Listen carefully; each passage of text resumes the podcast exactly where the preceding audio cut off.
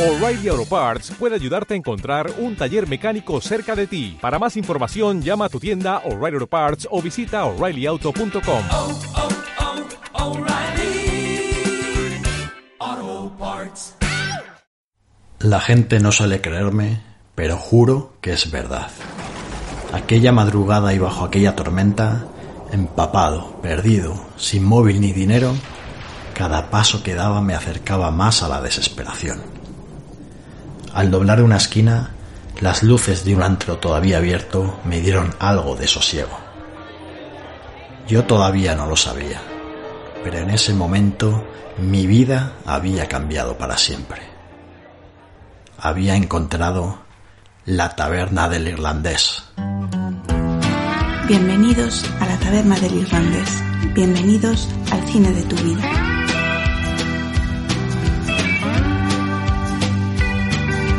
La taberna del irlandés. Cine, armas y prima.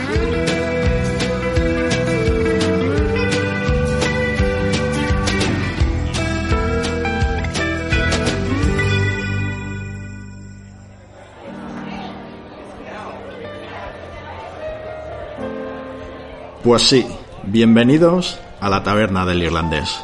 Bienvenidos al cine de vuestra vida. Esto es un spin-off de Un Memento y Volvemos. Al habla Sergio Martín, más conocido internacionalmente como Sergi. Hoy es domingo y los domingos me gusta venir a la taberna del irlandés, sentarme en una mesa, pedir unas cervezas y hablar de cine.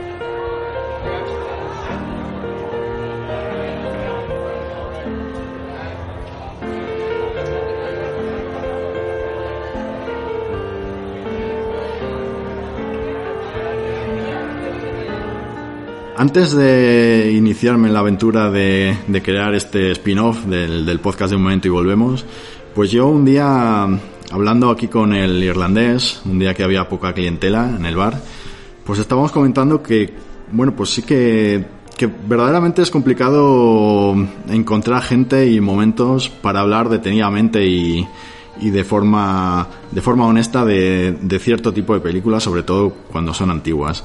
Es verdad que es fácil pues juntarte con dos o tres amigos y hablar de las series de moda como Juego de Tronos o como The Voice o como muchas otras y sin embargo de algunas películas con algunos años pues es, es complicado y, y tanto el irlandés como yo comentábamos que lo echábamos mucho de menos.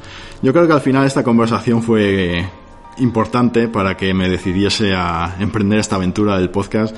Incluso quién sabe si a lo mejor el, el propio irlandés ya me estaba preparando, me estaba haciendo un Inception para, para, para que empezara esta aventura y el tío no lo quiere admitir.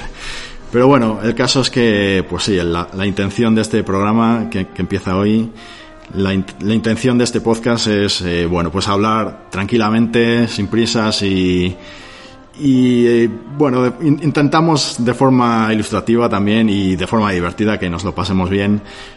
Mm, pues de, de, algunas pelis, pues que ya, ya la gente, pues bueno, eh, han pasado unos años y claro, ya al no estar de moda, pues eh, no se habla tanto, es difícil. Muchas veces la gente eh, no se acuerda de las pelis o ni siquiera las ha visto. Entonces, bueno, la, las motivaciones del, del podcast son, son estas. Espero que más o menos lo estemos consiguiendo. Y bueno, para el día de hoy, pues con estas intenciones, me acompaña aquí Carlos Gatón. ¿Qué tal? Hey Sergi, ¿qué pasa, tío? ¿Qué tal? Bueno, la, lagunero, ¿eh? has venido, no, no has venido de lejos como otra gente, has venido aquí cerquita, pero tú tampoco conocías este bar, ¿verdad? No, macho, además te lo tenía que decir, ¿eh? estoy indignadísimo. Por lo menos podían haber asfaltado la, la entrada.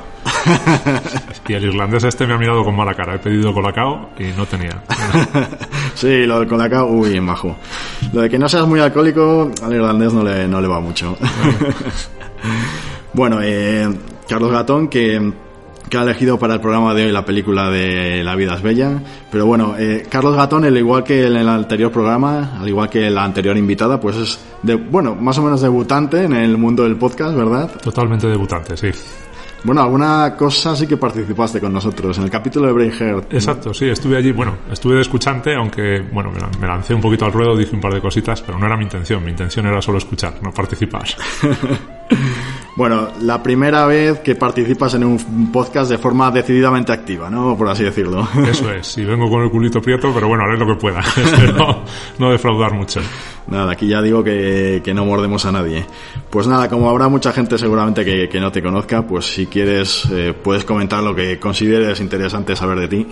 Bueno, soy una persona de perfil bajo, no me gusta destacar mucho. Me conocéis aquí en Laguna, me conocéis todos, soy gatón. Qué y- modestia. Sí, lo sabes, sabes que no me gusta destacar para nada. Y la verdad es que me gusta escuchar vuestros podcasts porque, al igual que cuando estamos tomando cañas por ahí, me gusta escucharos los conocimientos que tenéis sobre cine, cómo analizáis y destripáis todas las películas.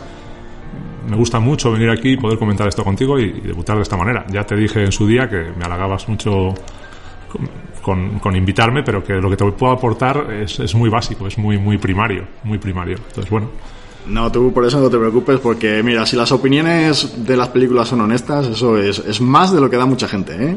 Bueno, pues entonces tranquilo que te lo voy a llenar. Honestidad no me falta. Bueno, que bueno, a la gente que viene aquí a la taberna del irlandés siempre les invito a lo que quieran, si quieres un whisky, un vodka, lo que Sí, tú. claro, a buenas horas casi me echas a la taberna porque pido colacao y ahora te vienes arriba diciéndome que me invitas a, a nada. porque no bebo. Págate un agua, hombre, págate un agua. Una agüita, una agüita para el invitado de hoy. Yo no te voy a acompañar con el agua, ¿eh? Yo creo que me, me voy a tomar una cervecita bien maja. No, aparte de que es que no puedo beber. El otro día me empecé a aficionar ahí en un, en un bar del pueblo a, a, a este al calimocho, a no sé qué me puso Sonia y uf, es que voy de rodillas. En cuanto bebo una, no puedo. Es mejor que hoy me mantenga con agua. Muy bien. Pues, eh, porque bueno, no lo has comentado que tú eres un gran aficionado al, al senderismo y tal y cual, ¿verdad? Ah, sí, montaña, sí. Bueno, te- tengo varias pasiones. La montaña, el ajedrez, bueno, Pues de todas esas pasiones, ¿cuál te gusta más? sin duda el ajedrez. Lo que pasa es que la vida va pasando y no puedes, no puedes dedicarte a cosas que realmente te llenan. Pero es verdad que mi manera de vivir gira en torno a, la filosofía del ajedrez, cómo, cómo se ve, cómo se ve todo. Pero bueno, no es, no es el día. Si quieres hacemos otro día un, otro podcast al respecto. Hablamos de Gambito de Dama si quieres o de alguna otra película muy buena. Pero, pero bueno, hoy he elegido esta película que podría haber elegido Amelie por lo que te dije, por lo que me, lo que me aporta esa película a nivel sentimental. Muy bien. eh, bueno, sí, has elegido, has elegido esta película, la de La vida es bella, pero ¿tienes alguna otra película preferida? Bueno, ya has dicho Amelie también. Amelie, ¿Alguna por otra? ejemplo, no sé, Forrest Gump. Eh, es que ahora mismo me preguntas y me vienen a la cabeza mil películas, porque yo cuando voy al cine no voy a, a buscar un género como hablábamos el otro día cuando me invitabas a, a este Mm. podcast. No busco un género, busco que esa película mm, me transmita sensaciones, emociones. Entonces, de todas las películas que he visto en mi vida, eh, aunque La vida es bella es una película muy muy sencilla, esencialmente creo que la característica que la puede definir es muy simple, muy sencilla, evoca sentimientos a la, a la persona que la ve por primera vez muy muy profundos. Y creo que por eso he elegido esta película. Entonces, te podría decir otras 150.000 películas, salvo la de Silencio. Recuerdo que a Javi que fue un bodrio total. Lo siento mucho para los que les gustó, pero yo no pude con ella. Y salvo las películas de miedo que me dan miedo y no puedo verlas. Javi de Infocalipsis, ¿verdad? Le mandamos un saludo. Venga, un saludo. Que bueno, ya, es que te me estás adelantando las preguntas, porque ¿cuál, cuál es tu género favorito? Te iba a decir, pero bueno, ya has dicho que no tienes, no vas buscando un No, género. no, ya, además no te voy a decir lo del otro día que queda muy queda muy cutre. Pero bueno, en fin, no, género. mm, pf. a ver, eh, cine negro eh, me gusta bastante.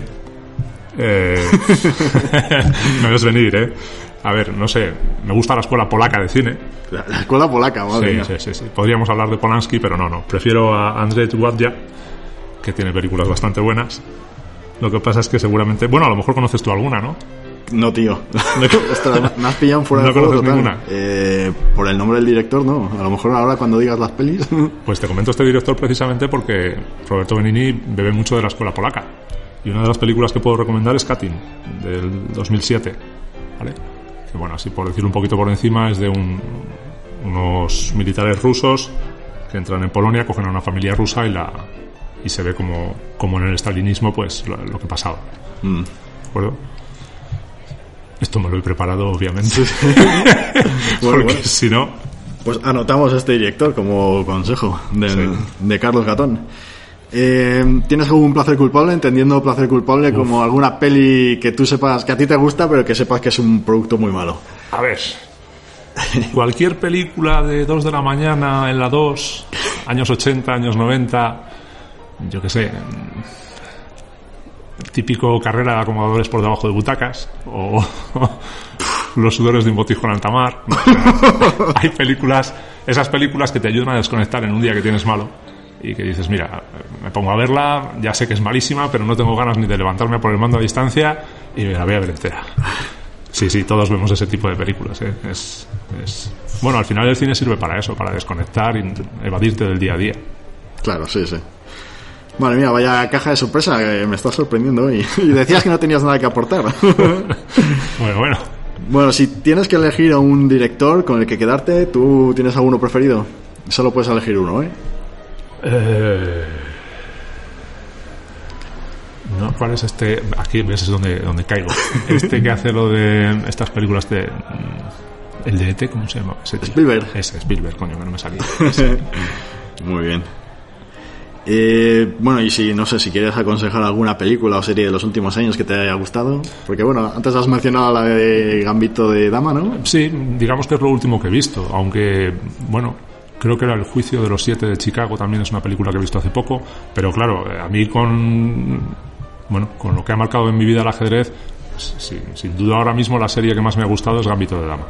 Muy buena, da una visión espectacular de lo que es el, el mundo del ajedrez. Cualquiera que haya jugado al ajedrez puede ver que hay un trabajo por detrás muy, muy, muy intenso.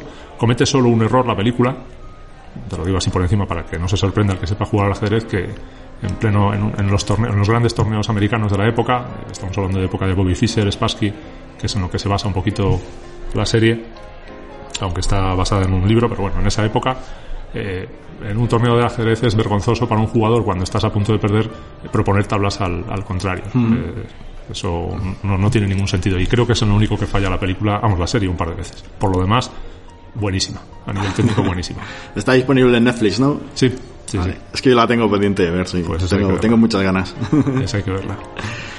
Bueno, Gatón, pues yo creo que eh, el que no te conociese, incluso gente que, vamos, yo que, que- que creía que sí que te conocía y me has sorprendido aquí con directores polacos y todo. Cuando busques la información me vas a echar a tomar por saco porque hay algún buff, pero bueno, ha quedado la mar de interesante. si a ti te gusta ese director, pues, eh, pues eso es lo que hay que contestar, vamos. vale, vale. Bueno, pues eh, yo creo que la- eso, la gente que no te conozca ya tiene una idea más aproximada del tipo de cine que te gusta y de tu forma de pensar. Entonces, bueno, eh, vamos a ir a hablar del tema de hoy, de la película que has elegido. Nos vamos a ir evadiendo de la taberna del irlandés, vamos a ir dejando los murmullos atrás, la gente, la música. Y vamos a empezar con, bueno, yo creo que una de las películas europeas que hay que tener en cuenta en los últimos años, que se llama La vida es bella.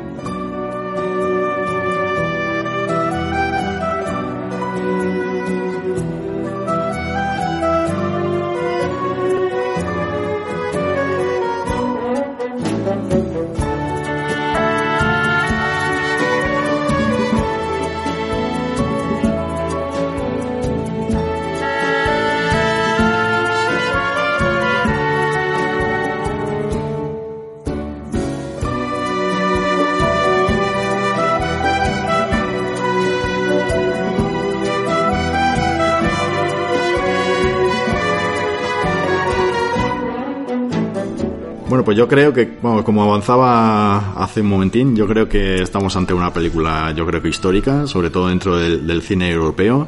Por dar algunos datos eh, objetivos, eh, bueno, si nos basamos en, en Film Affinity, la, la web de cine con una, bueno, que cuenta con una base de datos inmensa dentro del, sobre todo de los internautas hispanos, pues bueno, eh, una nota media esta película de 8,5, el cual es altísimo. De hecho, la, la sitúa en el puesto decimoquinto de la historia del cine.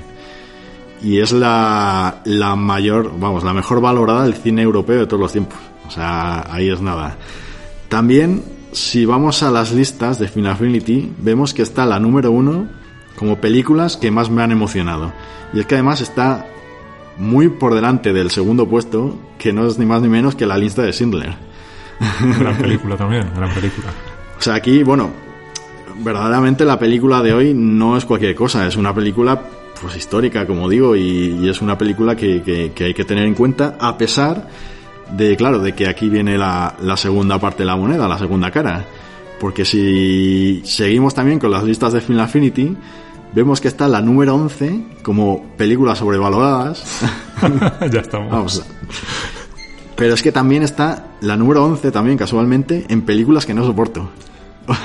Por algún motivo, a pesar de estas notas medias, a pesar del bueno del exitazo que tuvo de crítica, eh, pues por algún motivo esta película hay a gente que no le no le mola. Bueno, es verdad que, para gustos los colores, pero también es cierto que en los últimos tiempos yo he visto cada vez una tendencia más a que en vez de ir al cine a disfrutar, a sentarse a comer palomitas, como cuando íbamos a ver la Guerra de las Galaxias y no analizábamos si la explosión podía ser real o no en, un, en una atmósfera cero, como quieras decirlo, ahora mismo se ha creado una tendencia que tenemos que analizar hasta el último puñetero detalle de cada una de las películas. Y eso está muy bien y a mí me gusta ir a ver películas varias veces, como por ejemplo la de Joker, las he ido a ver varias veces porque comentabais detalles y digo, hay que ir a verla otra vez. Pero La vida es bella no es una película que haya que ir a ver varias veces, ni analizarla en profundidad, ni colocarse las gafas, ni ponerse el pelo por encima de la oreja y hablar con ella con una voz profunda. La vida es bella habla simplemente de lo que es el amor puro. Y habrá gente que le guste más o menos. Pero la realidad es esa. La critican, y luego supongo que hablarás de ello, por muchísimos motivos. Por sobreactuar, porque mm, trata muy mal la época en la que está ambientada, por mil motivos, pero la realidad es que es porque están yendo más allá de lo que realmente la película quiere transmitir. Y lo que quiere transmitir es que el amor es crear un mundo mágico a la persona a la que amas. No tiene más. Bueno, hoy en el programa de hoy, como esta película, pues, eh, por así decirlo, que deja a la gente, vamos, que no, que no le deja indiferente y además hay opiniones muy bipolares, pues bueno, una de estas voces eh, en contra de esta película, bueno, más o menos en contra, siempre, siempre él dice que no es un hater de esta película, pero que no es la maravilla que, que mucha gente cree. Bueno, es Pascual. Bueno, del- ya, va, va, venga, va, venga, anda. vamos. venga. venga, vale, vale. Pascual, compañero del podcast de Un Momento y Volvemos, que nos ha grabado un audio con su punto de vista y que escucharemos al final porque, bueno, que quiero comentar antes, quiero recordar un poco la película, el argumento, porque Pascual se mete en, se mete en harina y lo- vamos a dejarlo para el final. Y yo creo que va a ser muy interesante además. Que, que sepas que ayer me he encontrado con Pascual en Laguna. Le dije que iba a venir al islandés. Le invité a que viniese porque sé de su opinión y no ha tenido valor a venir. Ha dejado un audio. Pero bueno, vale. Bueno, de todas formas está invitado, que sé que nos está escuchando, está invitado, en, bueno, porque bueno, no, lo he comentado, pero hay, algo de cola para entrar ahora mismo a la taberna del irlandés, pero que pronto vendrá Pascual, sin duda. Bueno, eh, un poco ya lo has adelantado también, pero bueno, ¿tienes algún motivo por el que consideras esta película que te guste tanto? Bueno, eh, aunque es una película que es antigua, yo cuando la vi, eh, cuando, más, cuando más me impactó esta película fue en una época de mi vida en la que había sufrido bastante y que a día de hoy, aunque tampoco me siento que encaje mucho en esta sociedad por mi manera de pensar, por mi manera de ver las cosas, y bueno, aquí abriendo un poquito el corazón, ahora que estamos solos, es verdad que muchas veces el, el- el rol que me, que me imponen los demás, de tipo sonriente, de tipo que siempre está de cachondeo y tal, no tiene nada que ver con lo que yo soy realmente por dentro. Entonces, lo que me gusta de esta película es que pude ver reflejado en, en- en- en el actor ¿vale?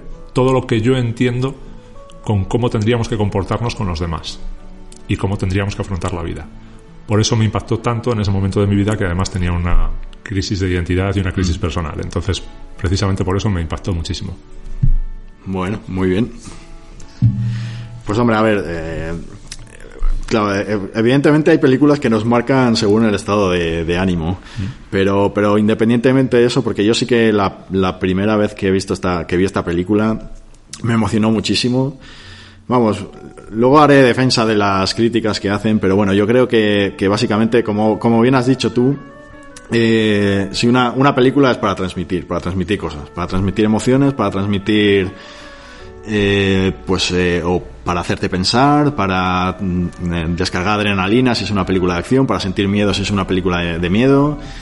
Y yo creo que esta película, yo creo que es indudable que, transmite y eso es indiscutible, quiero decir. eh, luego es- es probable que no todo el mundo viva viva esa sensación de la misma manera o que no, no le llene o que por lo que sea haya otros factores que no le que bueno que pues que, que consigan que no que esa visión aunque sí que les gusta la película pero hay otros factores que le echan para atrás eh, luego hablaremos de, la, de las críticas. Es simplemente adelantar que, bueno, que, que yo creo que dada la nota media que tiene Film Affinity, lo bien considerada que está, pues bueno, es, es una película que emocionó mucho en su momento. Y, y una vez que, si, si esto lo consigue en una película, eh, yo creo que ya es un poco secundario hablar de que si un actor está mejor, peor, de que si. de, de ciertos tecnicismos. Claro, a, a ver, yo no conocía la- los rankings que hay en Film Affinity, ya sabes que soy un poco anacrónico con estas cosas,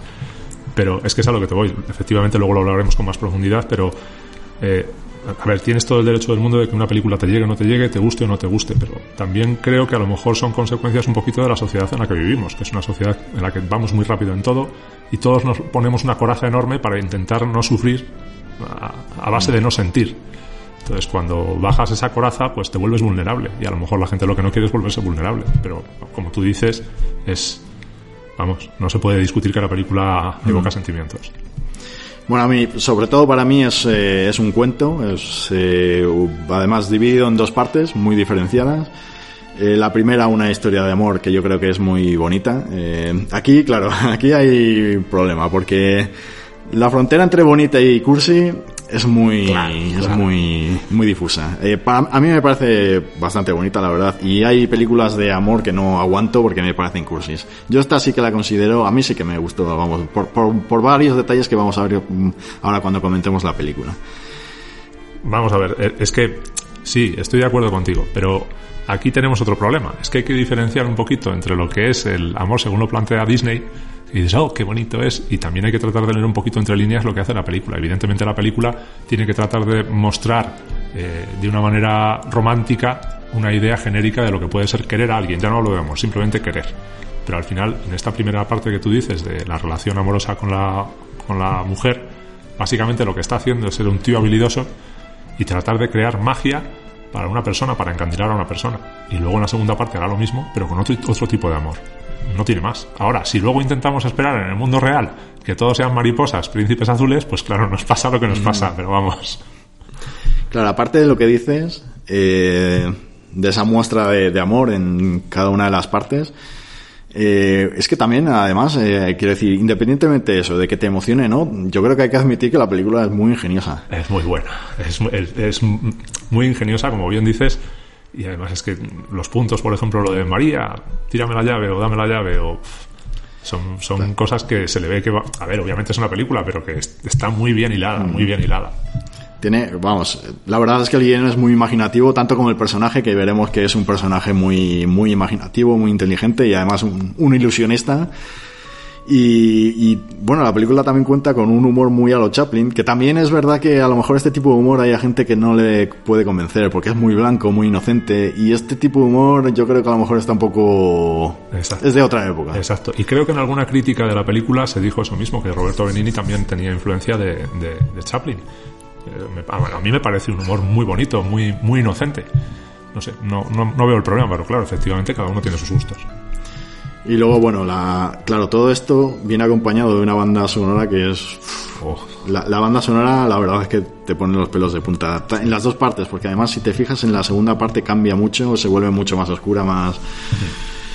Y, y- pero en ambas partes está, está genial. Y, y bueno, una peli que también yo creo que si quisiera destrozar, quiero decir, hay, fíjate que la película es una de las películas, como digo, que más eh, emociona a la gente. Yo creo que en ningún momento llora ningún per- personaje, ¿verdad? No, la que más me transmite a mí con su lenguaje facial es la mujer. eh, él, pues bueno, al final es un humorista, se mueve como humorista y se le nota la sobreactuación de un humorista en una película, ¿vale? Y tampoco lo puedo hacer una crítica porque, bueno, no, tampoco trata de evitarlo en la película, pero la que más transmite es ella. Emociones, mm, llorar no, porque además es que lo que busca en la película es eso, intentar eh, maquillar cualquier situación, por mala que sea, para que la gente que quiere no sufra. Mm. Claro, el niño eh, es, es engañado, pero la mujer tiene complicidad con él y le mira con amor y con tristeza. A mí la que más me, me emociona es ella, por cómo transmite. Muy bien, pues vamos, yo creo que es una película que aporta, que aporta muchas cosas interesantes. Mm, ¿Tú crees que esta película puede gustar a un espectador de hoy en día? Quiero decir, acostumbrado a, a otro tipo de cine, más... Eh, En un rango de edad entre lo, por debajo de los 25 años y teniendo en cuenta el cine que hay ahora mismo, yo creo que no. Eh, por encima de los 25 años, creo que la primera vez que la, que la vean les va a gustar, les va a impactar, pero es una película de ver una vez. Si la ves una segunda vez, te va a decepcionar. Porque los- lo que tiene esta película son pequeños detalles mágicos a lo largo de toda la película. En el momento que ya los conoces, no hay ninguna escena espectacular ni ninguna, ¿cómo decís vosotros a nivel técnico? Un plano secuencia o cómo era eso. Bueno, sí, un plano secuencia, algo Sí. con la cámara que te Sí, enamore, ¿no? pues claro, sí, no hay nada que digas, ¡buah! Que a nivel técnico algo sobrevalorado, vamos, que, que se valore en exceso. No, es una película que está llena de detalles todo el tiempo. Entonces la puedes ver una vez, la segunda vez yo creo que no te va, no te va a gustar tanto como la primera. Bueno, yo no sé si estoy muy de acuerdo con eso, pero bueno. no, coincido contigo en que si alguien menor de 25 años, mm, es que creo que a los 20 minutos va, va a apagar la tele. Sí. Si aguanta, si por casualidad le obligan o lo que sea, yo creo que sí que va a acabar la peli y le va, va a admitir que le ha gustado. Pero es que no, no veo capaz de que ese chico de menor de 25 años aguante teniendo la videoconsola al lado o Ya. cualquier Aquí te voy a vender, Sergi, porque vamos a ver, todos sabemos que cuando le proponemos una película a Sergi, obviamente él, un par de días antes, pues se la ve en su casa y me ha, me ha confesado que, lógicamente, él sí que ha echado una lagrimilla cuando ha terminado de verla. Entonces, si obligasen a un chaval menor de 25 a verla, obviamente se haría el duro, pero yo creo que se emocionaría al final de la película. Sí, claro que sí, claro que sí. Bueno, eso de la rimilla yo no me acuerdo, pero bueno. A ver, eh, bueno, si te parece bien hablamos de la ficha técnica. Sí. Pues, pues bueno, es una película de 1997, italiana, y está dirigida y actuada por Roberto Benini, que yo creo que este director-actor mm, para el gran público era desconocido esta, esta película, quiero decir, habría gente pues más cinéfila o más, eh, más eh, pues más acostumbrada o más aficionada al cine italiano que sí que le conocería porque verdaderamente sí que ha hecho bastantes pelis y ha actuado en unas cuantas. Pero yo creo que hasta esta película eh, bueno no, no se le conocía ni de coña tanto como a partir de No, de hecho, yo solo conozco la de Pinocho que haya, haya Claro. protagonizado también, ¿no? pero no conozco nada más. la, la de Pinocho pues fue una película que hizo después aprovechando el tirón de La vida es bella pero que se, se pegó una buena leche Sí, esa debe de estar en Film Affinity también por el 4, ¿no? O así, porque no he logrado terminar de verla esa. Pues estará por el 4 o el 5, por ahí, sí. Bueno, es una película que está ambientada en, bueno, en Italia, eh, a punto de estallar la, Segunda Guerra Mundial. Eh, y bueno, em, vamos a ver las pericias de, de este personaje. Como digo, ahora, ahora entraremos a comentarlo en detalle cuando entremos a, a ver la peli en, eh, a- vamos, en la sinopsis y tal. Pues ganó tres Oscars, bueno, tuvo una acogida muy buena por parte de la crítica. Eh, y obtuvo tres Oscars. Mejor actor, Benini, mejor película de habla no inglesa y mejor banda sonora. Aunque, bueno, tuvo siete nominaciones. Mm, te voy a decir algunas pelis que había este año, porque, por ejemplo, este año ganó el Oscar la de Shakespeare in Love. El Oscar a mejor película. Estaban por ahí Salvar al Soldado Ryan, eh, American History X, a ver qué veo por aquí. La delgada línea roja, Elizabeth, eh, Armageddon. Aquí algunas pelis que no conozco. Bueno, el show de Truman. Bueno, yo creo que la cosa. La cosa hubiese estado entre Shakespeare enamorado, eh, Salvar al soldado Ryan, esta. Y hombre, a ver, yo para mí yo hubiese metido a American History X. Lo que pasa es que no sé por qué. eh, no, American History X, como que a los grandes críticos no convenció mucho, no sé. No lo sé. Mira, yo no sabía que había estado nominada con esas otras grandísimas películas. Así a bote pronto, cuando has empezado a, nombrar, con, antes de que empezases a nombrar con qué películas estaba eh, compitiendo por el Oscar, sin saberlas, yo no hubiese dado el Oscar al mejor actor nunca a Roberto Benigni. O sea, la película es muy bonita, muy emotiva, pero no hace un papelón como para darle un Oscar, vamos, por encima de ninguna de esas, de esas otras películas. No, Salvar al Soldado Ryan, Shakespeare in Love, vamos, cualquiera de esos actores se, me- se lo merecía más que él, vamos, a mi entender. Es que yo, mi opinión es que este Oscar es un poco de compensación. Es en plan, bueno, no te vamos a dar el Oscar de mejor peli, tampoco te vamos a dar el Oscar de mejor director. Bueno, pues ya que estás actuando, y hay algo, algo hay que darte, ¿eh? quiero decir, porque en plan de que la crítica sí que quería reconocer el mérito de esta película, pues te vamos a dar este Oscar. Pero en plan, equilibrando un poco las balanzas entre las demás películas. Porque, porque claro, ese año estaba por ahí un tal Edward Norton en American History X que vaya, vaya tela. Es que yo siempre os he escuchado esto, no es por criticar, bueno, no es por criticar sin saber, que critico sin saber, pero siempre os he escuchado a los que controláis un poquito más del tema, o mucho más que yo del tema, que lo de los Oscars es un poco cachondeo en este aspecto, ¿no? No creo yo que, vamos, es que a cualquiera que le digas que sobre esas otras películas y actores le das el Oscar a Roberto Benigni por su mejor actuación, pues hombre, será por eso, es que no tiene otra explicación. Bueno, yo creo que las películas anglosajonas lo tienen que hacer, no anglosajonas, quiero decir, lo tienen que hacer muy muy bien para ganar el Oscar a mejor peli. Por eso el mérito este año de, de, eh, eh, ¿cómo se llama? La de Parásitos. Ah, ojo, peliculón, peliculón también, sí. bueno, no sé si quieres comentar algo más de la ficha técnica o pasamos a destripar un poco por encima la peli. Que te lo has currado mucho, porque más no puedo aportar. Hombre, ya ves. Bueno, vamos a vamos a ir un poco deprisa porque yo creo que, que al final la sinopsis es que se la sabe todo el mundo y yo creo que lo, lo interesante va a venir luego con las críticas de Pascual. Sí. Bueno, como hemos dicho, es una peli que está claramente dividida en dos partes. Eh, la primera es, bueno, una historia de amor y la segunda una historia de, de supervivencia eh, en, un, en un entorno muy hostil. Eh, pero bueno, sí que comparten eh, que el protagonista, que como hemos avanzado un poco, pues, pues es un tío muy inteligente, muy, muy listo, muy, muy imaginativo y un mago, un auténtico mago, un, un ilusionista, pues hará su magia para intentar, bueno, pues la primera, intentar eh, conseguir a la chica, hacer que sueñe, no sé, y en la segunda parte, con un hijo por medio, pues intentar que, que esa convivencia en el centro de, en el centro de, vamos, en el campo de concentración sea lo más llevadero posible para este niño. Eh, empezamos con la primera parte. Porque aquí, bueno, como hemos dicho, es Italia, está a punto de empezar la Segunda Guerra Mundial y aquí se ve al protagonista, eh, Guido, que llega con un amigo a un pueblo. Parece como que están, bueno, por algún motivo han decidido mudarse y llegan a un pueblo. El sueño de él es eh, abrir una librería. El caso es que, bueno, eh, ay, perdón. Eh, se topará con un funcionario un poco gilipollas que le pedirá 20.000 pa- eh, papeles y demás historias. A la vez también, según está llegando al pueblo este, pues eh, tiene un encuentro con una mujer de la que se va a enamorar. Porque bueno, hacen una parada en coche y la mujer está como subida en la parte superior de un granero y se va a caer y él las coge entre brazos y caen a un montón de paja. Y Ese es otro detalle que también me gusta. A ver, eh, respecto a lo que acabas de decir, dices que es un mago. Eh, creo que lo que más característica al personaje de, de, de David Guido. Esbella, a, a Guido, ¿no? ¿Se Guido. Guido, es que es un loco y un manipulador nato. Si te fijas durante toda la película, lo que está haciendo es analizar cómo se mueven, cómo hablan, qué piensan cada uno de ellos para utilizarlo eh, en su propio beneficio. ¿vale? Y cuando la chica, su mujer, cae desde eh, la, la parte de arriba de la granja, desde el granero, lo que está haciendo la chica es tener puesto un traje de apicultor. Dice que está quitando avispas, pero realmente es un traje de apicultor. Y eso no lo he dicho antes, pero yo soy apicultor. Entonces es otro motivo más por el que me empecé a reír. O sea, que es muy bonita. Es, muy bonita. Tiene un puntito de locura él increíble. Pero sí, sí, te- tienes razón. Sí, continúa, perdona.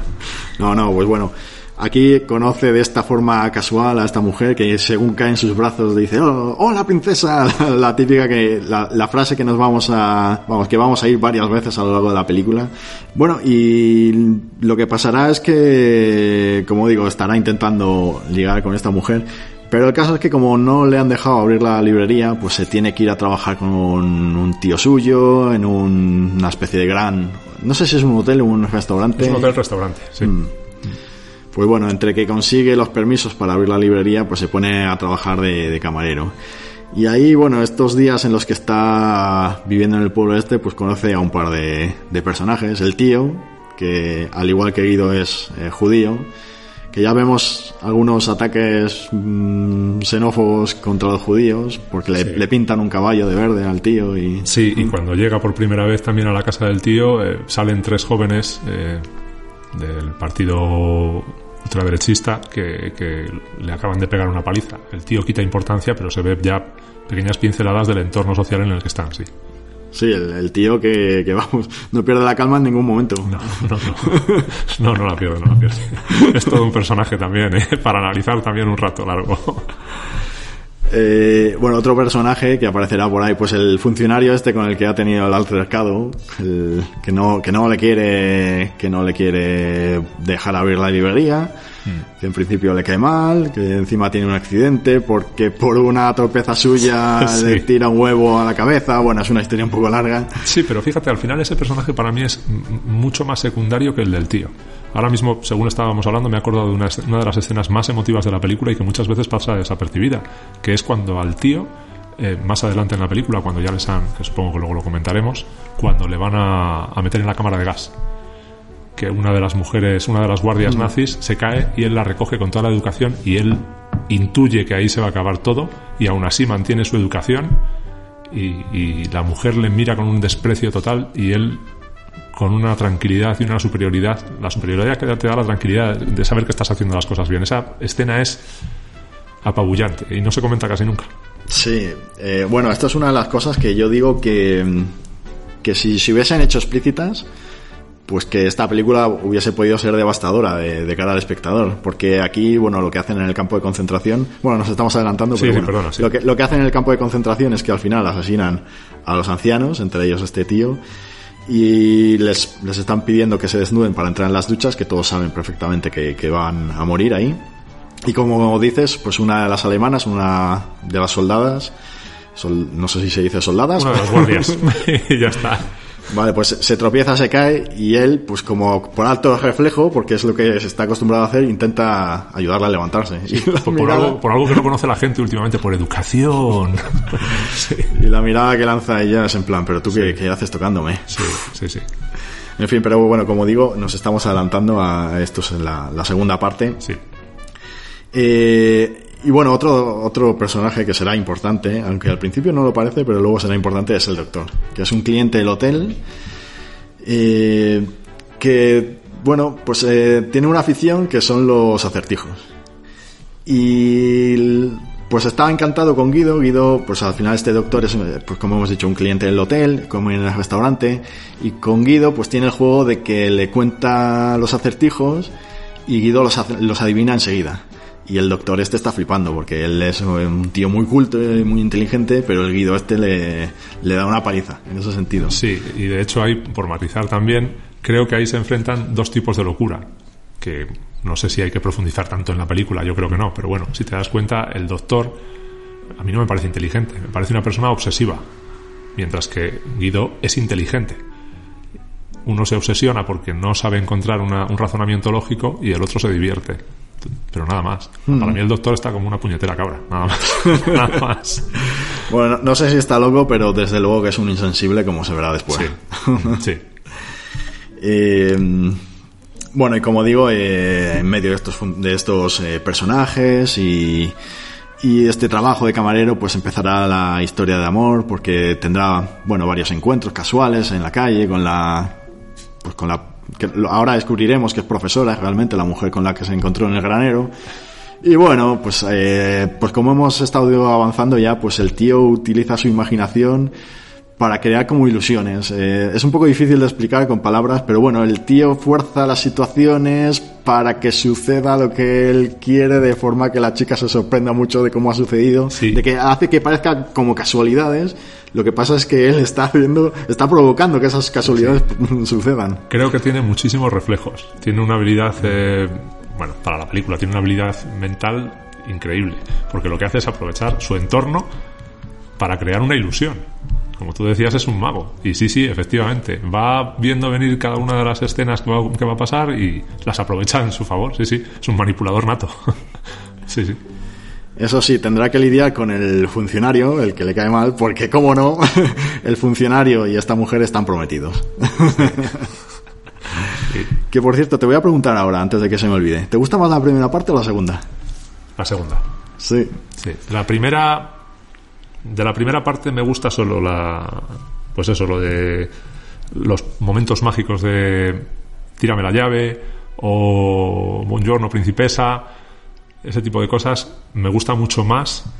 eh, en escenas sal- salteadas, pero la carga emocional que tiene la segunda parte es, es inmensa, es muchísimo mejor.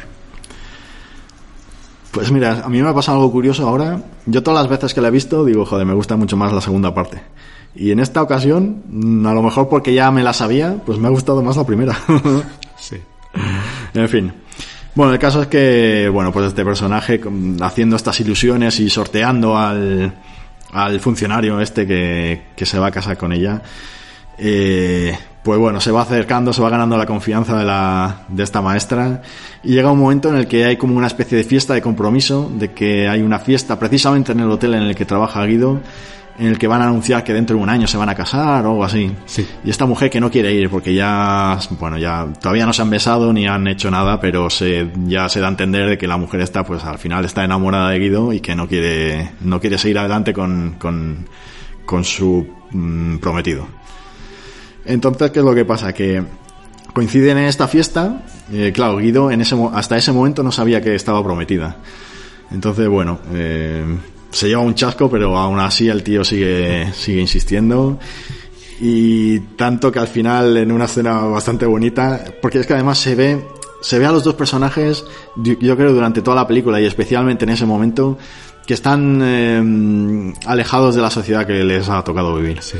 O sea, me estoy acordando de una escena eh, en esta cena, vamos, de, una, de un momentito, una conversación, en la que hay como una profesora, una, no sé si es la directora del colegio, bueno, el caso es que alguien del trabajo de la profesora esta, de, la, de, la- de Dora, que se llama la protagonista femenina, pues que está diciendo que, es que, bueno, están hablando en plan fascista, en plan, qué buenos son los arios, algo así. Elogiando a los niños arios porque son capaces de hacer un cálculo eh, económico sobre qué le costaría menos al gobierno si mantener a los lisiados o matarlos. Eso Entonces, es. que son capaces de hacer la cuenta extremadamente rápido. Entonces, Claro, y dice Dora, no me lo puedo creer.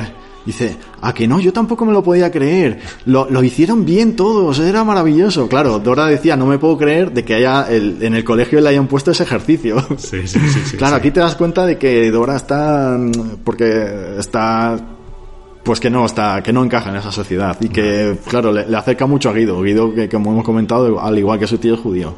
Y está loco, porque hay otra escena previa a esa que tiene esa locura bonita que a mí me gusta. Me gustaría creer que yo también estoy un poco loco, pero vamos, la escena del colegio, cuando se hace pasar por el, por el, eh, el rector que viene desde, Sí, el- era desde- el- mandado por el gobierno, no, no, no era un rector, Era era, consejero, un consejero regional o no sé qué. La escena sobre semidesnudo sobre las mesas diciendo, y este ombligo, este ombligo es un ombligo ario. Esa escena es buenísima, es buenísima. Pero sí, sí, sí. Claro, aquí aparte de la historia de amor vemos varios momentos en los que se parodia a los nazis y el fascismo y tal y cual. Y, hay un momento que, mola mucho porque bueno, Dora ve a Guido y a Guido se le ha caído no sé qué y está como agachado debajo de la mesa y lo que hace Dora es agacharse debajo de la mesa, escaparse de todo el mundo, escaparse de esa cena. Ahí se encuentran las miradas con Guido al otro extremo de la, de la mesa. Dora que se acerca a él, ahí sí que le da un beso definitivamente y le dice, sácame de aquí. Es muy bonita esa escena. sí, sí. Esa escena es muy bonita. ¿Ves? Esa es la típica escena de Disney que luego nos lo esperamos en la realidad y no sucede, no sucede. O sea, no lo esperéis en la vida real, que no sucede. Pero bueno, sí, es una escena muy bonita.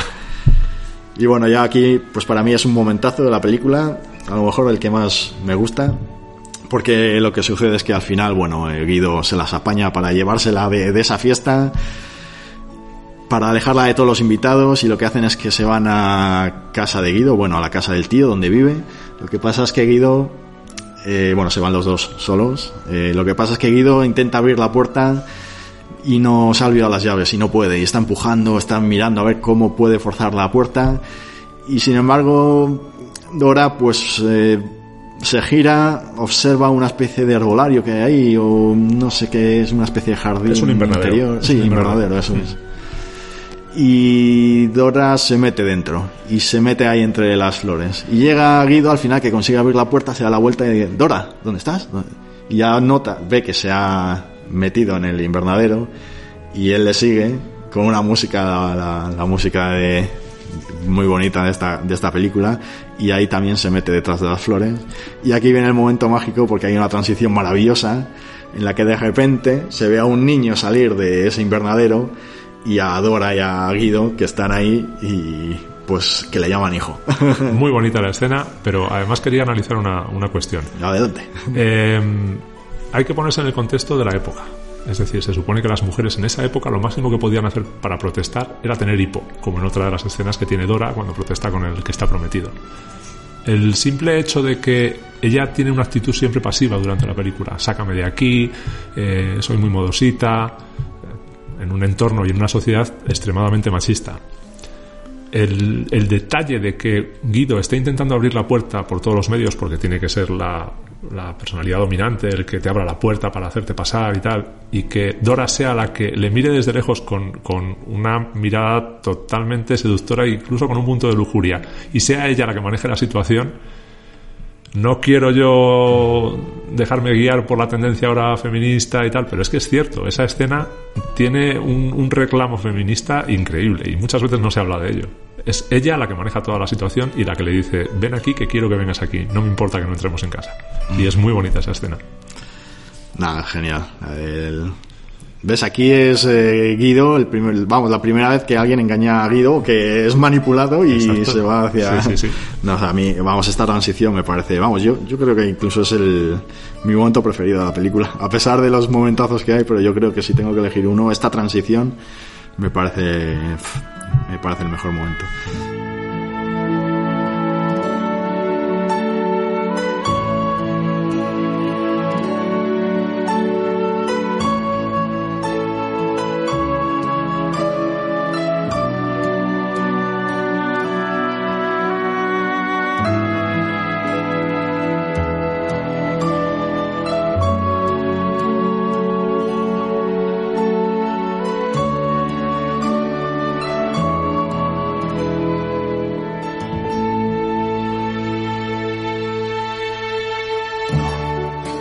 Bueno, pues aquí es cuando empieza, como he dicho, eh, con esta transición tan maravillosa, empieza la segunda parte de la película. Aquí las cosas se van a poner, se van a poner chungas, ¿vale? Después de esta, de esta primera parte tan fantasiosa y tan maravillosa, aquí sí que en la primera parte sí que podríamos decir que la vida es bella. en esta segunda parte, pues bueno, aparte de que han pasado varios años, como hemos dicho, han tenido un hijo. Guido ha conseguido su librería, eh, lo que pasa es que, bueno, vemos que la situación ya ha cambiado. La Segunda Guerra Mundial está avanzando. y ya vemos que Guido incluso tiene pintadas en su librería de fuera judíos y, y cosas de esas. De hecho, el niño creo que no conoce a su abuela, ¿no? No tiene trato con la familia de ella. Exactamente. Eh, bueno, aquí lo que acaba sucediendo, aparte de, de estos, tras unos primeros compases, es que finalmente pasa lo que, lo que tenía que pasar y es que les detienen, los meten en un tren de esos que daban tanto miedo y se los llevan a un campo de concentración. Y aquí vamos a ver cómo toda esa fantasía que hemos visto de Guido y toda esa poder de manipulación, pues va a usarlo con el hijo, esta vez no para seducirle, sino para hacerle más llevadero esa estancia en el campo de concentración, que no saben cuánto van a ser, no saben cuán- cuánto tiempo va a ser, no saben si van a salir vivos. Y lo que hace es inventarse una especie de juego, porque el niño está encaprichado, su, su juguete preferido es un, un tanque. Un carro de combate. Claro, y le dice, pero si ganamos esta gincana, que nos dan varios puntos, si hacemos esto y si estamos callados y no sé qué, pues eh, al final nos dan un, un carro blindado, pero no de juguete, uno de verdad. Y al final es como convence al niño, in- inventándose pues que están como una especie de gincana. Sí, sí, incluso arriesgando su vida, por supuesto. Hay escenas como cuando el niño quiere, ir, quiere irse, que sale él del barracón llevando, no, no, pues nos vamos, nos vamos, no, no, si no quieres, nos vamos, que otro se quede con nuestros puntos, no hay ningún problema, ya casi habíamos ganado, le está embaucando todo el tiempo. Al final, aunque vayas a morir, que sea con una sonrisa. Y es que además eh, la esposa, cuando se entera de que han detenido a su marido a su hijo, pues ella quiere ir con ellos también. Porque ella llega a casa y ve que, que la han destrozado que, y que no están su marido ni su hijo. Y ella voluntariamente quiere ir con ellos en el mismo tren y al mismo campo de concentración. Lo que pasa es que están divididos los hombres por un lado y las mujeres por otro. A me queda una duda en la película. Estoy seguro de que la abuela, la madre de Dora, no es la que, le- la que les denuncia. Pero ya no estoy tan seguro si es algún otro miembro de la familia, porque en alguna de las escenas hay lenguajes corporales o faciales por parte de la abuela como de no, tú no tienes que ir, ven aquí, te hemos salvado, no hemos podido salvar al niño. Cuando Dora dice que se tiene que subir al tren sí o sí, se, se quedan descolocados. No estoy muy seguro. A mí me daba la sensación de que podía haber algo ahí, pero bueno, no, no queda claro tampoco Ya, a, a mí no me queda claro, porque tengo motivos para pensar que sí, tengo motivos para pensar que no. Porque una vez que conoce al niño, va a conocerle y le dice, mañana vas a conocer a tu abuela o no sé qué. Sí, la abuela no, pero, pero también me surge la duda. ¿No era delito el estar casado con un judío en aquella época o...? No lo sé. sé, no lo sé, no lo sé. No, no estoy seguro, pero sí, es una escena un poco rara. Porque bueno, la, la abuela pues que es antisemita y que no quiere que la hija esté con él. Con, con- Claro. con él. Entonces, bueno, aquí pues eso, con inmensos en este campo de concentración, pues con las, las típicas cosas, las cámaras de gas. eh, bueno, los Esas hombres... cositas, cositas de nazis. Cosas nazis, sí. Pues los hombres obligados a hacer trabajos forzados. Eh, hay un momento en la película, como hemos dicho, que matan a los ancianos, pero es que a los niños también, ¿eh? Sí, Que no se, no, es- no es tan explícito como, vamos, no es nada explícito. De hecho, al principio hay niños, pero llega un momento en el que le dice, escóndete, tú te tienes que esconder aquí y no, y de repente ya los niños desaparecen.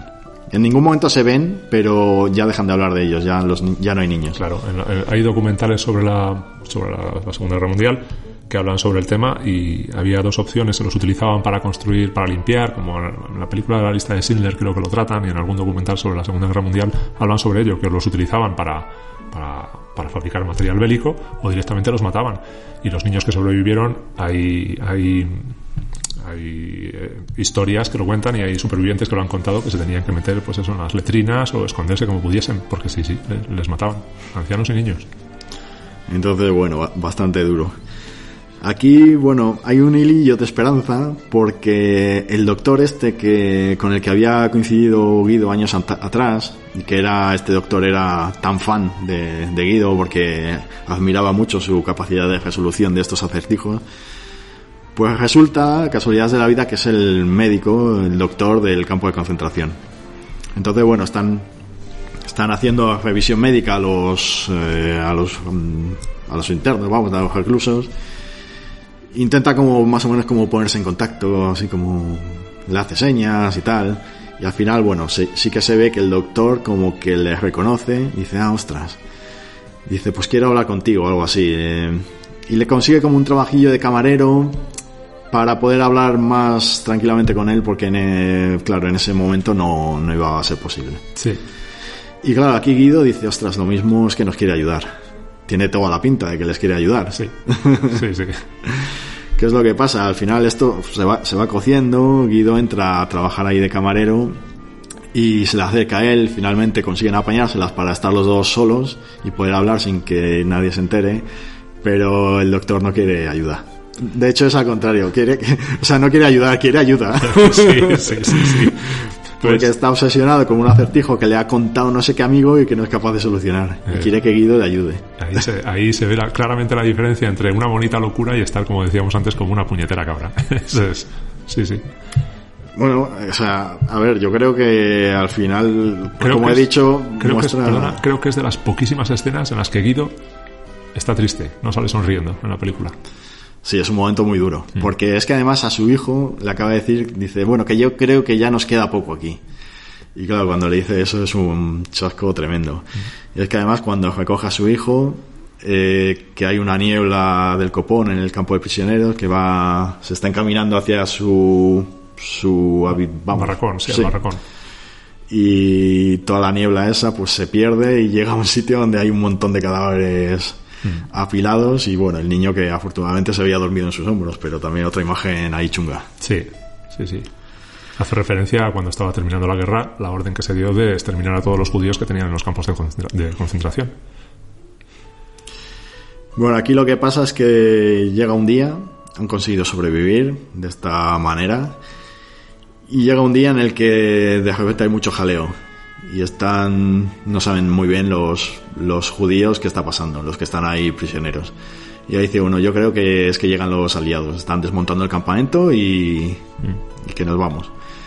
Y aquí Guido dice, ostras, pues lo mismo nos, nos fusilan a todos y tal, pues hay que intentar escaparse. Aquí, aquí es donde lloré yo, la primera vez que la vi. Está, a, como vamos, lagrimones como puños. Bueno, aquí Sí. est- estamos llegando al final de la película porque aquí, bueno, lo que hacen es que eh, salen eh, entre todo el jaleo, pues eh, eh, Guido pues oculta a su hijo en una, no sé qué es, una caja como Parece una- telefónica o algo Una así. caja de transformación eléctrica puede ser, Sí, o, un- o una línea de estas de teléfonos. Lo que pasa es que una línea de teléfonos al lado de un barracón es raro. Sí, no, no sé qué es, pero bueno, hay pues eso, una pequeña estancia pequeñaja donde cabe un niño y le mete ahí. Y también le dice, el juego, venga, que tú si, si me pasa algo, pues tienes que estar muy callado y no sé qué. es que pena, porque él lo que quiere hacer es ir a reunirse con su mujer. Claro, la tiene que salvar y al niño le dice, como le dice al principio cuando entran en el, en- en el campo de concentración, que no le podían ver, por lo que tú decías, para que no le matasen. Entonces decía, ya estamos terminando, es el último día, ahora sí que no te pueden ver. Los guardias es cuando más te van a buscar. Por mucho que veas no puedes salir. Sí, sí, y va a buscar a su mujer porque él sabe que les van a matar, quiere salvarla. Claro, ¿qué es lo que pasa? Él se disfraza de mujer, se mete en el campo de las mujeres, estaba buscando como un desesperado, pero al final le pillan. Sí. Hay un soldado que le va a disparar, pero parece que hay un superior que le dice, "Ah, bla, bla, bla". habla en alemán, no sé, bueno, en italiano, no se entiende muy bien lo que le dice, y le dice como que llévatelo a, a otro sitio, a otro sitio más apartado, no lo hagas delante de todos. Aquí yo creo que el, el espectador todavía no sabe muy bien. Todavía, yo creo que yo por lo menos la primera vez que lo veía, digo, ostras, parece que le van a fusilar, pero no creo, ¿no? Albergan espera- albergas esperanzas cuando la ves. Dices, ay, le han pillado, estás todo el tiempo en tensión. Y dices, bueno, se le llevarán. A ver si puede intentar escapar. Nadie se lo espera. Y, Es y- que, y ocurre la escena más bonita, vamos, más emotiva de toda la película también. Una de las más emotivas, que es la que vas a contar ahora. ¿sí? Sí, bueno, es que además en ese caminito hacia un callejón, pues eh, pasa por delante de ese sitio donde está escondido el niño. Y claro, el niño se le queda mirando y el, bueno, el padre pues que hace pues un juego como de soldados, como de, no sé, una broma. El no padre yo creo que sabe, Guido creo que sabe que va a morir. Claro, Porque claro que lo sabe. Y lo que hace es, aun sabiendo que la va a morir, sobreponerse a, esa, a ese sentimiento que todos tenemos eh, primario de voy a morir y para que el niño no sufra, mantener la entereza y hacerle una broma, haciéndole creer que todavía está en el juego. Es, es- es- es demoledora esa escena, es muy bonita, muy, muy bonita. Es brutal. Para asegurar la supervivencia de su hijo, bueno, ahora. Y la felicidad, sobre todo que no tenga el trauma. Pues bueno, una escena muy dura porque lo que se ve es al soldado y a Guido que entra en un callejón, la cámara se queda quieta, no le sigue, se hay unos disparos y se ve al soldado salir y no se sabe qué ha pasado. Yo en ese momento digo, no puede ser que esté, no, no puede ser que esté muerto. Yo no, no me lo creía, digo, ostras, no, me estáis jodiendo la película. Y con tal sencillez, que eso también es lo que impacta. Al soldado le meten unos tiros, sale y lo, lo sencillo que es matar en, en una época como esa. Y bueno, ahora sí que estamos llegando al final, porque al final, bueno, eh, los alemanes se van, de los escondites empiezan a salir todos los refugiados que se habían escondido para no ser fusilados y tal y cual, y también abandonan el campo de concentración, y al final ya cuando no queda nadie, pues eh, sale el niño también, que se encuentra ahí el pobrecillo con el campo de concentración solo. Sí, sí, sí. Y lo que- Sí, sí, continúa, continúa. No, y lo que hace, lo que sucede es que de repente dobla la esquina un tanque, que son los americanos que han llegado. Y el tío se queda flipado, dice, ostras, el tanque de, de mi juego. el Este es el de tanque". combate, el premio, el premio, he ganado, he ganado. Sí, sí. Entonces el soldado americano, pues que ve al niño, que sabe que es un prisionero, le dice, venga, sube, tal. Yo supongo que a buscar a su familia. Y va con el tanque hasta que se encuentra con, bueno, pues están las hileras de, de refugiados, vamos, de, de prisioneros que están huyendo del campo de concentración, hasta que al final se la encuentra se abraza con ella y, Claro, y lo que le con la dice, madre, sí, eh, sí, sí. Claro, el, el niño todo emocionado diciendo, hemos ganado, hemos ganado el juego. Claro, la Yo personalmente esa escena sobra. Yo hubiese hecho terminar la película con la cara del niño viendo aparecer el carro de combate. Porque incluso, vamos a ser macabros, si matas a la madre o, o dejas en- no, no, no dejas saber al, al espectador si la madre ha muerto o no ha muerto, es decir, termina, que termina la película solo con la cara de sorpresa del niño de hemos ganado el carro de combate. Porque l- cuando el niño vaya creciendo, eh, todo, todo el juego que ha hecho el padre se va a derrumbar. No tiene ningún sentido que luego el niño coja a la madre y diga, mamá, hemos ganado, hemos quedado... ¿Y, y tu padre qué? ¿Te has olvidado del padre y el carro de combate? Cenutrio, ¿no le ves a tu padre? No tiene ningún sentido. Eso ahí creo que hubiese tenido un mejor final la película si solamente se quedan con la cara de sorpresa del niño. Y dejan libre al espectador el saber si se reencuentra con la madre, no se reencuentra o... o qué pasa. A mí sí que me gusta. Eh, lo que no me gusta es la voz en off que ponen. Porque si te acuerdas hay una voz en off que dice, este es el regalo que me dio mi, para, mi padre, no sé qué, no sé cuál. Y digo, joder, digo, no, no hace falta que lo, que lo hagas explícito. Y es que además no has puesto en ningún momento voz en off, pues es que no la pongas ahora, no, no sé. el-. Esa voz en off a mí no me gusta. Claro. Pero bueno, al final yo sí que... A mí me parece una moñada. La- El final, mira que la película es moñas, a lo largo de toda la película es muy moñas. Pero es que eso ya se- es como echar eh, demasiado azúcar eh, para endulzar. Bueno, pues ya está, no sé. Bueno, y es que a mí- además a mí llámame iluso, pero yo hasta que no acabó la película, hasta que no vi que se juntaba con la madre, no de verdad terminé de creerme que el padre había muerto. Sí, mucha gente Ah. lo- está- estás con la esperanza de, bueno, y a ver si se ha salvado. Lo han herido en vez de matarlo. No, no, se lo ha cargado Sí, y sí. punto. No, no, pues es el momento en el que dije, hostia, que de verdad ha muerto. Y es el momento en el que me da el bajón. Pero porque lo que pide en esa escena es un paño de realidad. El padre está loco, está embaucando, manipula, hace la vida bonita a los demás, pero la vida es dura. Y entonces el padre muere. No sé, a mí me parece un, un final muy bueno. Bueno, vaya tela. Bueno, pues eh, yo creo que ha quedado muy claro que a los dos nos emociona mucho esta película, ¿no? Mucho, mucho. Pero a lo mejor no a todo el mundo le parece lo mismo. si te parece y vas bien de tiempo, Sí, perfectamente. De hecho, me voy a pedir otro agua porque es sorprendente. Estando contigo fluyen las palabras que da gusto. Vale, pues voy a poner el audio que nos ha mandado Pascual y vamos a hablar de algunas de las críticas que, que suele tener la gente, que yo creo que el audio de Pascual pues lo ejemplifica, em- ejemplifica bastante bien. Tío lo ha hecho así para que no le interrumpa. Pero bueno, venga, va. Ahí que va. Buenas Gatón, buenas Sergi, ¿qué tal? Espero que estéis pasando una agradable velada en la taberna del irlandés. Y, y bueno, si me permitís el lujo, me voy a colar un ratito en vuestra conversación porque me ha dicho un pajarito que vais a hablar sobre, sobre la vida es bella y, me gustaría daros un punto de vista diferente. Muchos me consideran hater sobre la película y joder, yo siempre digo que no, que no, que no es eso, que no es que el, la odie sin, sin sentido, porque realmente no recuerdo la primera vez que vi La vida es bella, pero, pero yo creo que me causó las mismas emociones que le genera a todo el mundo. Es una película, aunque tiene un trasfondo dramático, pero es positiva, te llega al corazón, te emociona, no sé. Yo creo que todo eso me lo causó.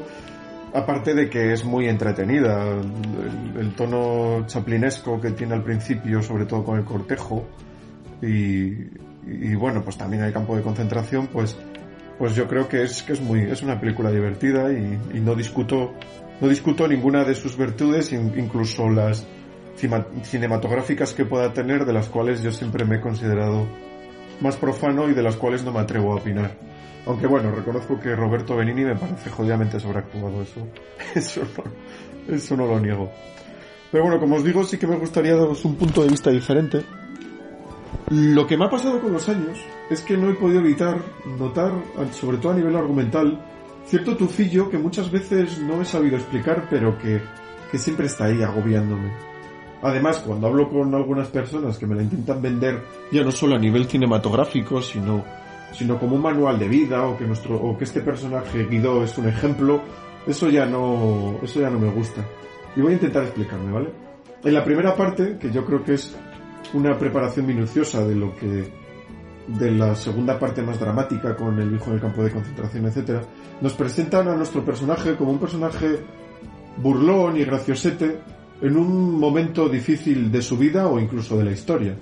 Y reconociendo la genialidad del argumento, eh, en ciertos momentos, sobre todo para forzar las situaciones, etcétera, etcétera, no me gusta que me vendan la actitud de este personaje como algo bueno, porque realmente está manipulando, está manipulando a Dora.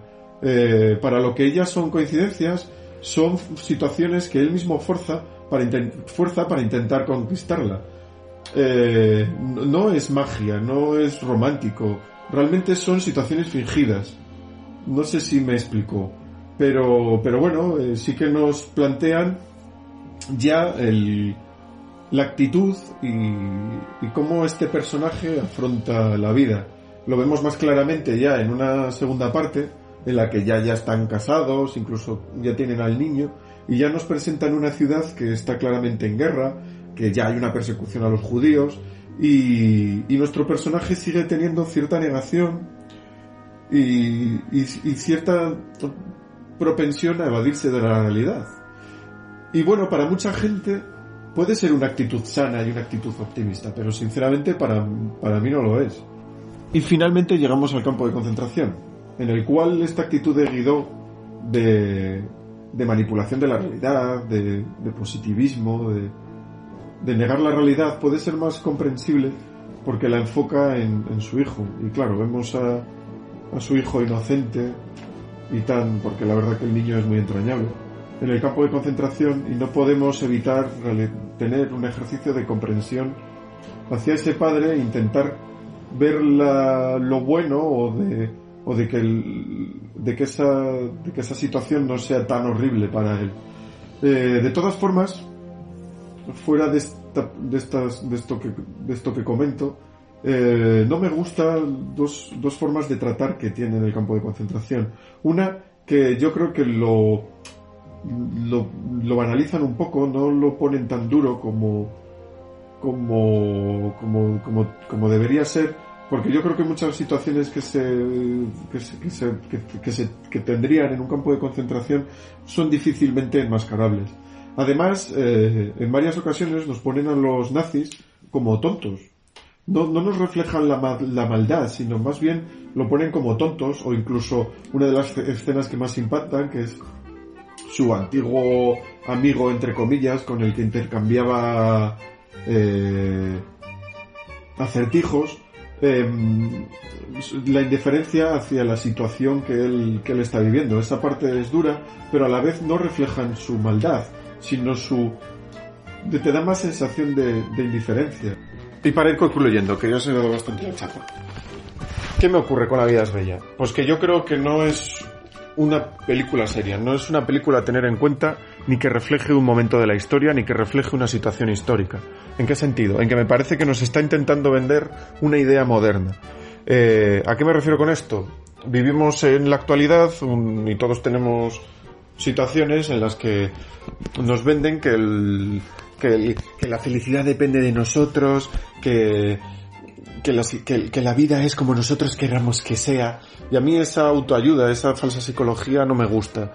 Y yo creo que es esa, esa, esta idea moderna extrapolada a un momento histórico que el, el cual no se puede tratar así. Y mucho menos eh, banalizando o poniendo situaciones menos duras de lo que deberían ser o personajes menos malos de lo que deberían ser para conseguir eh, meter esta, esta idea y que esta idea parezca real.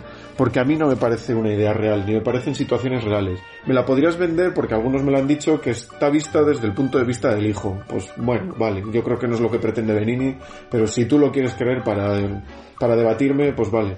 Me lo podrías decir que es que están contándonos un cuento. Pues vale, pues sería otra forma de, de defender todo esto. Pero realmente a mí no me gusta y ese es, a pesar de, de las emociones, de, todo lo que te pueda transmitir la película, esta, esta idea, este trasfondo, esta idea de trasfondo que tiene, eh, es lo que a mí ya no puedo dejar de ver y lo que a mí me saca de la película.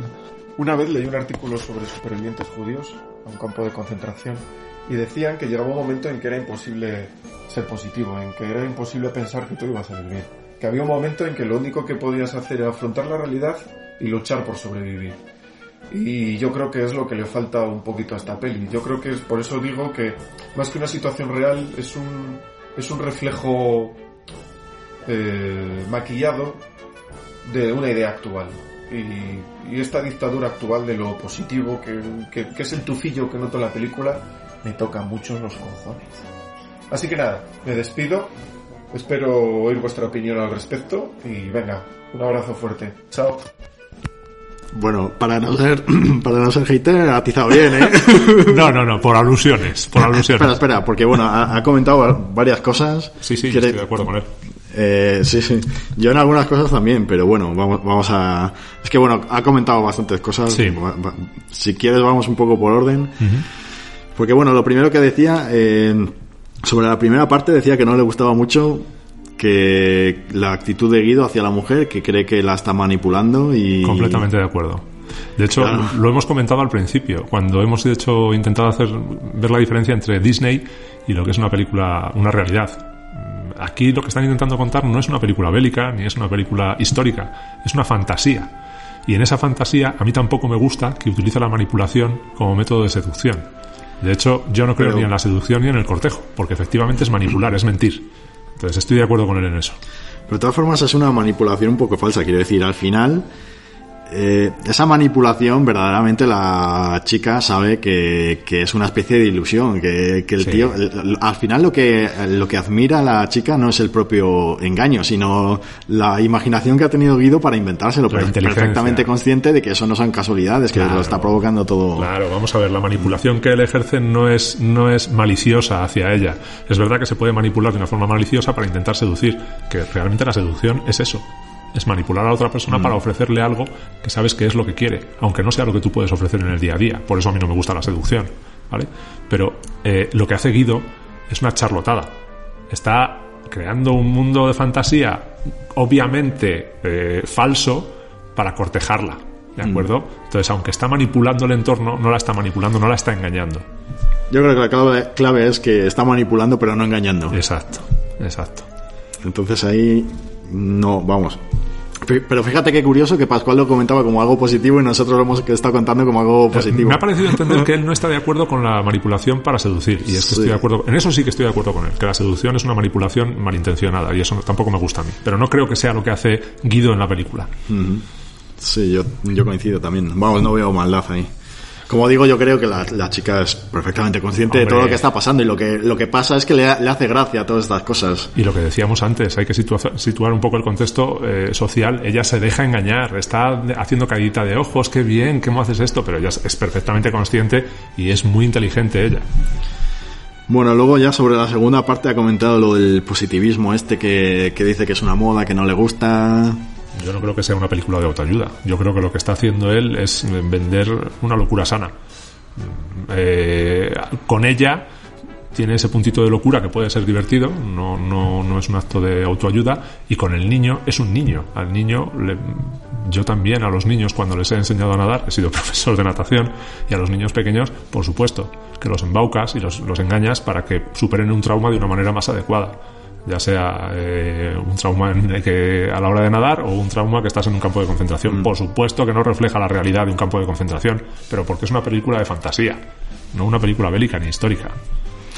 A ver, dos cosas. O sea, sí, yo, yo si es que estoy de acuerdo con Pascual en que, en que este eh, autoayuda, que incluso puede ser, pues no sé, como opio de, de la gente, de que se conforme con esa autoayuda y realmente no luche por lo que quiere.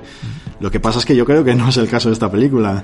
O sea, al final esta autoayuda llega ya cuando no te queda otra. Quiero decir, ahí Guido no es que esté evadiéndose de la realidad. Quiero decir, le- le- simplemente le está poniendo un mundo a su hijo para bajarle sufrimiento, igual que se hace si tienes un hijo enfermo que va a morir, que está terminal, que no le intentas eh, edulcorar esa, esa situación. Mm, No creo que sea el tipo de autoayuda dañina, quiero decir, el tipo de autoayuda dañina en el sentido de que te conformas con eso y ya no quieres más. Yo no creo que sea esa situación. que- No, no. Yo creo que está protegiendo al niño en un contexto de una película de fantasía. Si fuese la lista de Schindler, sería una caricia de una madre hacia un niño que trata de protegerle con una caricia, pero no, no, no refleja nada más. Y luego sí, lo que también estoy de acuerdo con Pascual. Vamos, estoy de acuerdo, pero Sí. también viéndolo desde mi punto de vista, lo que has comentado, lo que habéis comentado, que, que se, también se echa en cara que a lo mejor se está trivializando el holocausto. y que no tiene mucho valor documental la película, efectivamente, es que es así, y como hemos dicho desde el principio, es un cuento y hay que entenderlo así. Quiero decir, el problema es, a lo mejor es, es lo que pasa, que si no entras en esa, sensa, en esa percepción de que estás viendo un cuento, claro, te puede llegar a decepcionar porque dices, joder, Dice Guido, que pone la música para que le escuche a la mujer. Dice, coño, ahí tendría, le, le, le habrían hubiesen fusilado. 100 veces. O, y si no le encuentran, hubiesen fusilado a la mitad de sus compañeros. Es decir, eso es una cagada, eso no lo puedes hacer jamás. Pero, pero claro, al final estás viendo un cuento. Tam- Tampoco te puedes creer que el tío va- lle- llega al alemán y empieza a dar las instrucciones del campo de concentración y el tío se pone a su lado y empieza a traducirlo como a él le dé la gana. Claro, claro, claro. Por eso digo que aquí pecamos un poquito de sobreanálisis. No, o sea, es una película, es un cuento y ya está. Y hay que verlo con, con el mensaje sencillo que trata de mandar, que es el que llevamos comentando una hora. que sí. Y bueno, es verdad que, que luego cinematográficamente la verdad es que la peli es muy del montón. Quiero decir, y lo que ha dicho, que este actor cae mal. Este actor sobreactúa. eh, yo es que yo lo- lo- cuando se dice que un actor sobreactúa siempre me queda la duda de si de verdad era la intención. A mí, me ¿O parece, no? a mí me parece que es que si tú ves el perfil de Roberto Benini, es un humorista que está forjado en, en salas de teatro, es un actor de teatro, entonces no es lo mismo ser un actor de teatro que un actor cinematográfico. Pues claro, él actúa como sabe actuar. Sobreactúa, sí, también teniendo en cuenta que está haciendo el papel de un, de un loco gracioso. Pues sí, me puedo ver ciertamente reflejado en eso, pero está sobreactuando. A mí no me parece un buen actor, Roberto Benini. A mí es que directamente me cae mal. Claro. No le conozco. Pero aún así, yo por las. No, no. Y alguna cosa también, bueno, lo, lo he adelantado, el sentido del humor que tiene tampoco me convence demasiado, pero, pero como digo, eh, hay otras cosas de la película que al final, eh, pues estas cosas, vamos, como he dicho, como he dicho al principio, que, que si una película consigue emocionarte como consigue esta, por lo menos a mí, pues que ya estas cosas al final como Claro, que quedan muy hombre, atrás. Quédate en eso, en que las emociones que te evoca esta película, tratar de analizar si históricamente eh, es eh, está bien eh, documentada, pero vamos a ver que cuando está discutiendo con, con uno, ¿quién, quién era este? El que, el que contrata al compañero de Guido cuando llegan al- a la gran ciudad.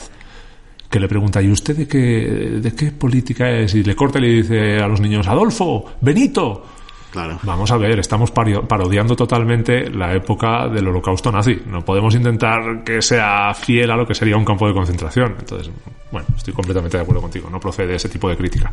Aunque la entiendo, ¿eh? Claro, yo en otro tipo de película pues te diría, sí, pues es que es así, pero claro, vamos, y Pascual lo, lo decía, que si lo entiendes como un cuento, bueno, vale, que lo que pasa es que él no lo ve como un cuento. Yo, vamos, yo desde el... Cuando llevas 20 minutos digo, vale, esto es un cuento porque las cosas que se están pasando son inverosímiles totalmente. Yo no sé si tú alguna vez a alguna mujer que le haya picado una abeja en una pierna has podido chuparle la pierna y no te han matado a palos. Pero vamos, ya en ese instante ya sabía que era un cuento totalmente. Y bueno, no sé si quieres comentar algo, alguna cosa más de las críticas, pero vamos, ya te digo que la- las críticas estas de Pascual, pues es que yo las he visto en mucha, mucha gente. Bueno, es lo que comentábamos al principio, que al final ahora hay, hay una tendencia de tratar de estudiar al milímetro cada aspecto de todas las películas y esta película no, no soporta eso. Esta película es una película totalmente emocional y la crítica puede llegar desde ese punto de vista, desde un punto emocional, que a lo mejor es demasiado cargante, demasiado empalagosa. Pues sí, ahí sí que te lo acepto. Pero todo lo demás es que estás tratando de ver otra película, no, no estás tratando de ver La vida es bella. Has querido ver, pues eso, La lista de Schindler o cualquier otra película del holocausto nazi. Entonces no, no le interesa verla. Hombre, es- mm, sí que es verdad que si empiezas a sumar actuaciones, porque el niño, por ejemplo, tampoco actúa bien, se le ve muy... Nada. Los movimientos son muy forzados, no... Quiero decir, y luego artísticamente tampoco, la- pues lo que has comentado, que tampoco tiene planos... La banda sonora a nivel técnico sí que está Sí, bien. la banda Sí sonora me está- gusta. Sí que es muy sobresaliente, de hecho ganó el Oscar. Pero luego la película es muy normalita, entonces la fuerza que... La gracia que tiene es eh, su capacidad de emocionar. Mm, también es verdad que si no te emociona, pues no tienes nada más a lo que sujetarte. Incluso, pues eso, pues comentas que este mundo, pues que no, que no te cuadra, que los alemanes se comporten como idiotas y, y tal y cual. Eh, normal. Pero bueno, a que emociona, como digo, es como, ¿qué- ¿a ti qué consola te gusta más? Pues la que tiene los videojuegos que te gustan. Y te da igual que haya una que tenga más gigas o más Sí. procesador y tal. Eso Al es. final lo que importa es lo que importa. Y el, el cine es para transmitir, para, en este caso, este tipo de películas para emocionar. Yo creo que esta, pues a la- una gran mayoría sí que ha conseguido emocionar. Entonces ya mm, ciertos tecnicismos, pues yo creo que están un poco, pues de, de, de queda igual, vamos. Quiero decir que me importa igual que a mí que el actor no me cae bien, pero y el sentido del humor a medias, pero pero me da igual. Quiero decir, al final eso me da igual. Yo a nivel técnico, si queremos hablar a nivel técnico, la única que se salva para mí es ella. Es ella, vamos. A, mí me parece que ella transmite muy bien eh, el personaje que tiene, aunque parece muy simplón, a mí me parece que tiene cierta profundidad. Eh, sobre todo lo que te digo, si la, si la situamos en el contexto social de la época. Me parece que es una mujer muy, muy interesante y muy profunda, más allá de lo que. Y, muy desaprovechado el personaje, que también eso se puede criticar. El personaje de ella está muy desaprovechado. Creo que es un monólogo de Roberto Benini y que hay que quedarse con lo que aporta la película, que son cosas muy sencillitas. Muy bien, pues pues se está acabando nuestro tiempo. No sé si Sí. quieres comentar alguna cosa más o ya Sí, nos vamos que me dijiste que pagabas tú y ya llevo tres rondas, así que vamos a ver. No te preocupes, el, el agüita sale barata. No, es, es mentira, que se sepa que Sergi trata muy bien a los invitados y no me ha dejado pagar nada. ¿eh? Así que Y te he protegido del irlandés que según Sí. estabas pidiendo agua te estaba mirando cada vez con cara más furibunda. sí, sí, sí, he estado a punto de echarme dos o tres veces. Bueno, pues gatón, ya sabes que tienes que mantener en absoluto secreto la existencia de este bar. De hecho, no sabría volver. Bueno, pues eh, no sé qué opinarás tú, pero yo me lo he pasado muy bien, se me ha pasado volando. Sí. Yo pensaba que iba a ser más corto y mira, ya, ya, llevamos, ya llevamos un poquito. Pues oye, no sé, un placer que hayas venido, muchas gracias por aceptar mi invitación y nada, que cuando quieras volver, pues ya sabes que hay algo de cola, pero eh, Sí. invitado estás. Muchas gracias y debo decir que me has tratado fenomenal. ¿verdad? Me has hecho sentir muy cómodo y se lo recomiendo a todo el mundo que venga aquí a tomar algo contigo a la taberna del irlandés. muy bien, pues tío, un saludo. Y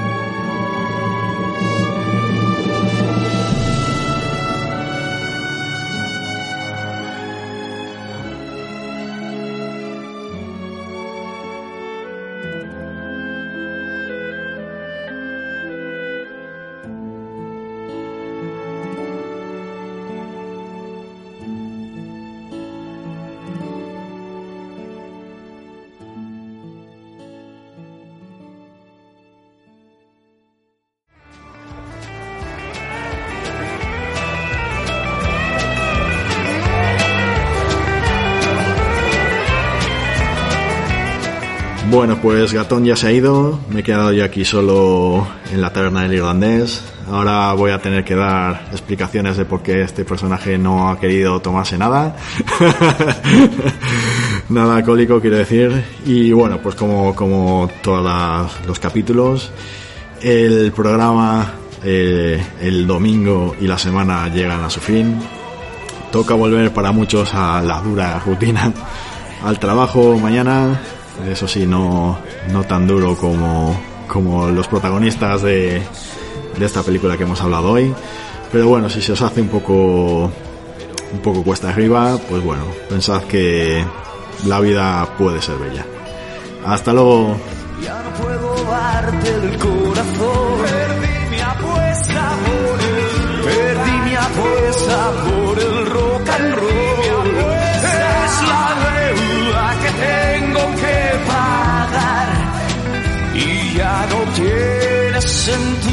Sentido